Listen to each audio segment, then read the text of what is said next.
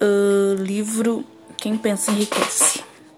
A mente subconsciente funciona dia e noite e, de alguma forma que não é totalmente compreendida, parece capaz de recorrer às forças da inteligência infinita para transmutar desejos em seu equivalente físico e o faz da maneira mais direta e prática. Você não pode controlar completamente sua mente subconsciente, mas pode entregar a ela qualquer plano desejo ou objetivo que deseje transformar em algo concreto. Consulte novamente as instruções para usar a mente subconsciente no capítulo 5, Autossugestão.